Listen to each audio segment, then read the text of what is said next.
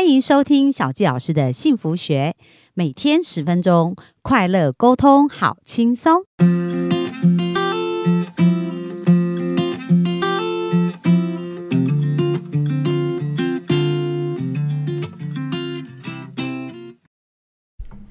欢迎收听小纪老师的幸福学，很开心又在空中跟大家见面。那大家有没有觉得本周真的超级无敌精彩啊？是不是这样一天一天有越来越认识自己，然后对于自己的天赋呢，也有越来越清晰了？那接下来我们就谈到，今天我们就会来聊到说，到底啊，我们已经了解我们的使命了，哎，已经了解我们的天赋，我们怎么把它呃结合到我们生命的使命，然后让我们人生活得更加的精彩？那我们就热情掌声来欢迎我们的市民教练。谢谢，呃，谢谢小纪老师。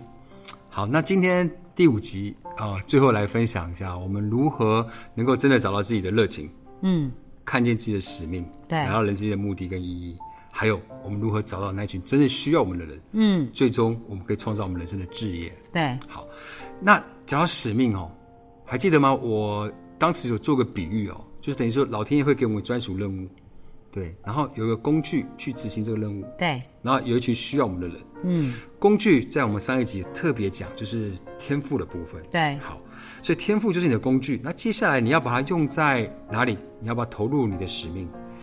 那这个使命呢，很有意思的地方就是说，到底要怎么找？对，因为它既然在也在我们自己身上，那到底有没有线索？有，它还是有线索的。嗯，第一个线索就是你莫名没有理由你就想去做的，就是想想什么事情是大家不用讲，你会想去做的，没有理由。就像我没有理由想要帮助人，对，那李安导演当然没有理由想要投入电影，对。那王建民可能没有理由就是棒球，嗯，什么是你没有理由的，莫名的想去做的，那是你真正喜爱的就不是被利益驱驱使，被利益就是自发性自发性很强的。好，那比较实物来讲，有些人常跟我说啊，我要真的喜欢做事情啊，那可能要退休之后我才有机会了。好，那想想看，那你退休之后要做的那个事情是什么？就现在就拿来做啦。对啊，现在来做啊。那你要如何真的做？用你擅长的方式去做啊，你就可以创造这个结合了嘛。对，那或是你下了班会做的是什么？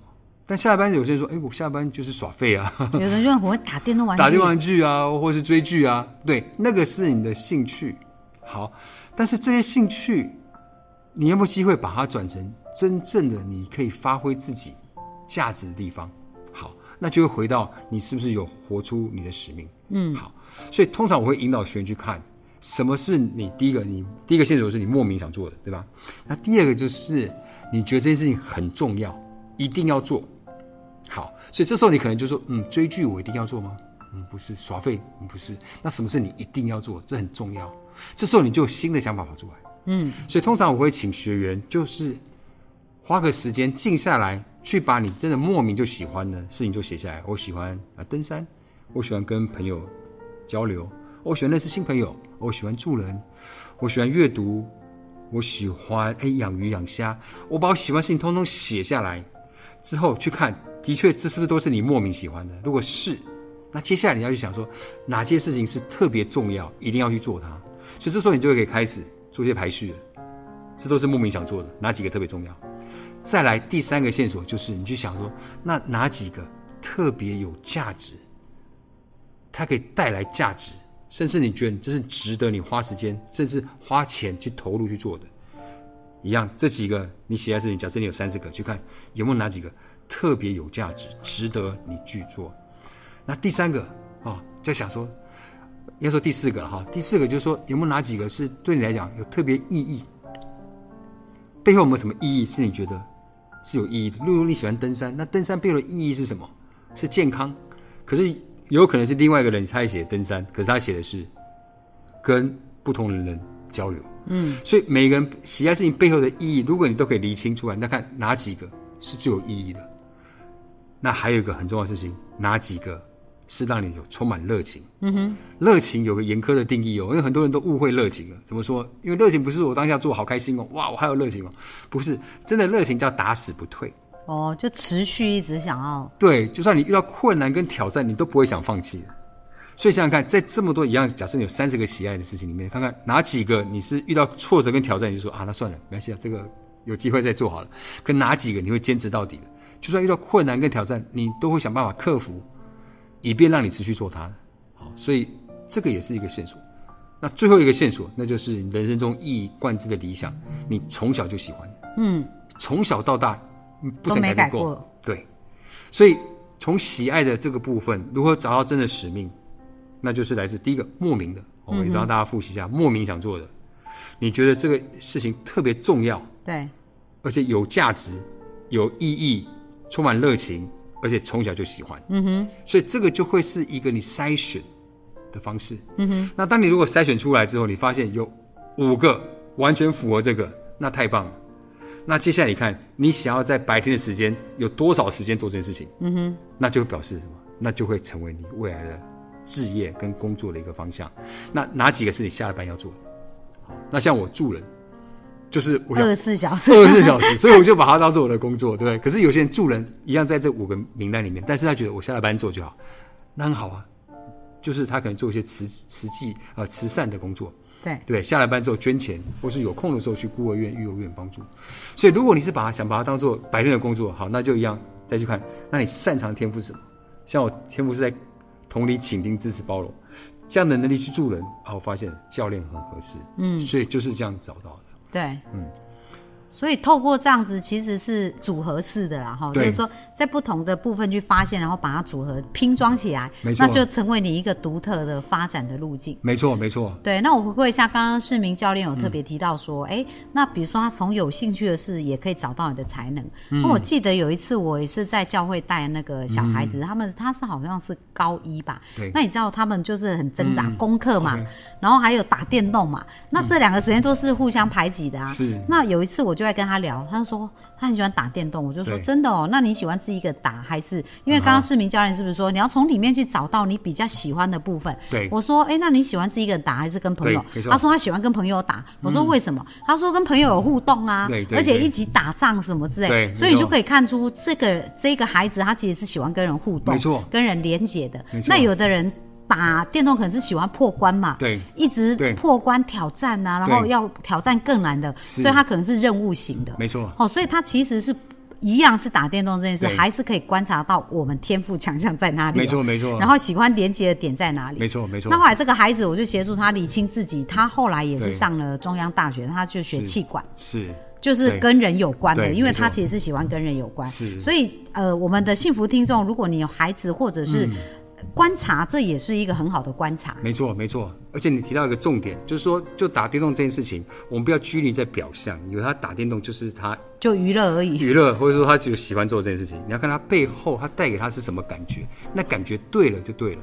所以这个孩子喜欢团队互动，对不对？人际关系的部分。那这个还另外一个喜欢挑战，喜欢刺激。对所以表示什么？他真的喜欢是刺激，所以有刺激的他就喜欢，那有团队合作就喜欢，那就看那哪些的领域，他可以真的让他能够感受到这件事情。对，然后带给他一样的感觉。没错，没错，而且可以产生效益，对，而且又有价值的，没错。因为你自己一直打电动，可能没有价值嘛，对。不对？对？可是如果他喜欢的是挑战呐、对。那你给他另外一个有挑战又可以带给别人价值的事，没错。那这就是他可以赚钱的工具，没错，就是这样子。所以这时候回到你，当你你做你你就做你自己，同时既然有人付费给你，你在做你自己，既然满足了一群人，你因为你帮助了一群人，嗯，所以那最后我们就来看帮助那群人会在哪里，对。那就是你真正关心的。当一个人可以找你真正关心的对象，你就可以找到你人生的置业，而且是置业不只是慈善的工作，不是这意思哦，而是你真的立志，这辈子就要做一定要把它完成。对，你会立志呢，就是为什么你会立这个志，就是你对自己的天赋跟使命的通透理解，之后你就立志做这件事情。那关心的对象，你要立这个志，对象是谁？实际上每个人在内心里面也都有关心的事情，这关心的事情就是来自一个人你真的看到什么问题。那关心的，在我的经验里面，它是五个五个层次。你是关心到最基层的，你关心自己，再来是你会往外拓，关心到家人，再往拓关心到社会，再到国家，到世界。就是你关心的点会在哪里，就表示你可以贡献的点在哪里。假设你、你关心是自己，你希望自己可以收入更好，买到自己想要的东西，那也没问题啊。你就找到一个你擅长跟喜爱的工作，然后赚很多钱呢？对，赚很多钱，很棒啊！你找到为何而做，对不对？那如果你是关心家人一样，你找到擅长跟喜爱的事情来改善家计嘛。那像我是看到社会这个这个地方，我关心这个地方，因为我看到很多人找不到人生方向，或者小纪老师看到很多人需要幸福，对对不对？我们就把我们擅长跟其他一结合，投入在这个部分。那有人看到国家，有看到世界，那世界当然就是世界性的议题、世界性的问题，包含现在现在疫情的部分、战争、气候变迁。所以，如果你看得到世界级的问题，你投身的领域就是世界级的，你的市场、你服务的对象就是广大的全世界的人。对这时候你的影响力就会很大。嗯，好，所以当你可以真正去看，你真的关心什么，离开了自己以后，因为擅长跟喜爱是在自己身上，关心是离开了你以后，你真的关心什么？所以你这时候你把眼光往外，你在哪个地方你看到什么问题，你会想他们有所改善，你会想他们帮助，那个就可以找到你关心的对象，也就可以成为你帮助人的所在。嗯，对啊，这个过程其实很棒，就是说，哎、他非常清晰啊，就一步一步的去了解自己啊，探索自己，而且就是找到方向以后就积累，而且我觉得市民教练这边真的是很用心啊，因为我刚刚听你讲你们的 program 是一整年嘛，对不对？对？就一整年的一个课程，还有教练陪陪同十二次啊，对对对。哦，然后就是说，哎，当他理清楚他在寻找也是会遇到挑战跟挫折啊，对，这时候可以继续再陪伴他，一直往前走，这样。没错，没错，没错。所以课程上完，他找到这个定位点，他找到了擅长喜爱跟关心的定位点，他找到了用他擅长的方式做他喜爱的事情，来投身，来帮助那些关心人，为他们带来价值。这个只是找到而已，要真的做到，还会有很多挑战。呃，我如何真的找到这个工作？工作要在哪里？那或是有觉得家人怕家人反对，我怎么怎么样让说服家人，让他安心？好，或者说，如果我要创业，好，那我的第一步又是什么？所以接下来会有很多困难跟挑战。所以为什么我们后续会有一年的时间来陪伴这个学员？因为找到要往前走，那才是真正的开始。对，所以你刚刚有讲到，所以你们有针对儿童啊，还有一般成人啊，然后企业二代的定位啊。那在这个执行的过程，有没有让你印象比较深刻的、的一些经验是可以分享 OK？OK，好，因为我因为我曾经是一个，哦，对，我们最小的学员是国中开始，嗯，好，然后呢，有一个辍学的高中生，嗯哼，高一的女生已经辍学在家半个月了，妈妈很担心，也是因为朋友的介绍，后来认识我，然后就赖赖我，看我能不能协助她，然后他说这个女孩子已经完完全全封闭在自己的世界里在面，世界里面，在自己房间都不出来，而且脾气很差，每天跟妈妈吵架，就是不出来，就闷在那边。妈妈是很担心，因为小时候是很乖巧啊，可能长大会变成这样子。后来来我这边做探索，在我们的支持下，她发现她真的喜欢的是什么？画画，嗯，艺术，而且她本身事实上也有视觉空间的这样的天分在。后来他探索完之后，他擅长跟喜爱交集，他未来发自内心的是想要开一个画室，来教别人画画，这是他发自内心喜欢的。那为什么他当时会被这个地方会没有办法出来？其实就是因为他爸爸妈妈都是会计师，哦，所以就希望他当会计师。对，所以他当时选的就是念会计，完了，数理逻辑不是他的强项，整个卡住，然后又在学校遇到这种霸凌的状况，因为跟大家处不和，所以就不上学，就闷在那边。后来当定位出来之后，是要做这个跟艺术相关的，开个画室教画。这时候我就让妈妈知道，后来爸爸妈妈全力的支持他，所以之后虽然那时候是休学状态，他开始画室学画，开始提升，他整个精神状态都非常好。嗯，后来妈妈就赖给我说，很感谢我陪伴他这个过程，因为他这个礼拜都好开心，然后妈妈我好喜欢我现在的样子，对他们之间也减少了很多争吵。所以这个是一个很大的蜕变，然后这孩子我们也要持续陪伴他，然后在嘉年华的时候也都会邀请他回来，嗯哼，持续的可以在我们的这样的系统里面去支持他发展。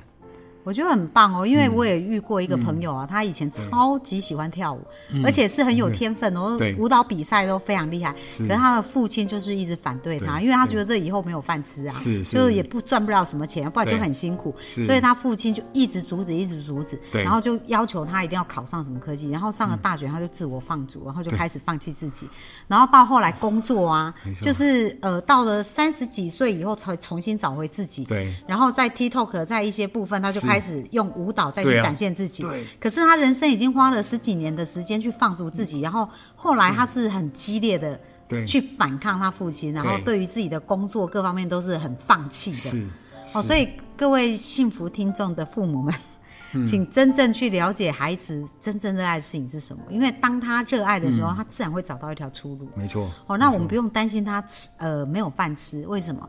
因为当他真正热爱，自然。会展现出它的价值，就有人会愿意买单。没错。那你想想看，如果你逼他做他不喜欢做的事，他去做也是只有五十分而已。那你拿五十分怎么跟人家一百分竞争？没错。所以的确也没有长久的竞争力。所以我这边为什么特别邀请我们的市民教练来，就是想让大家了解，真的天生我才必有用。对。可是每个人都要顺势发展。没错，没错。哦，去找到每个人的才能，而不是父母用他们的想法去。放在孩子身上。是。那如果你现在已经错过那个小时候的探索期，也没关系。你现在为自己负起责任，从现在开始找自己，那永远不嫌迟。那我再问一下，市民教练，你辅导过最年纪最大的学生是几岁啊？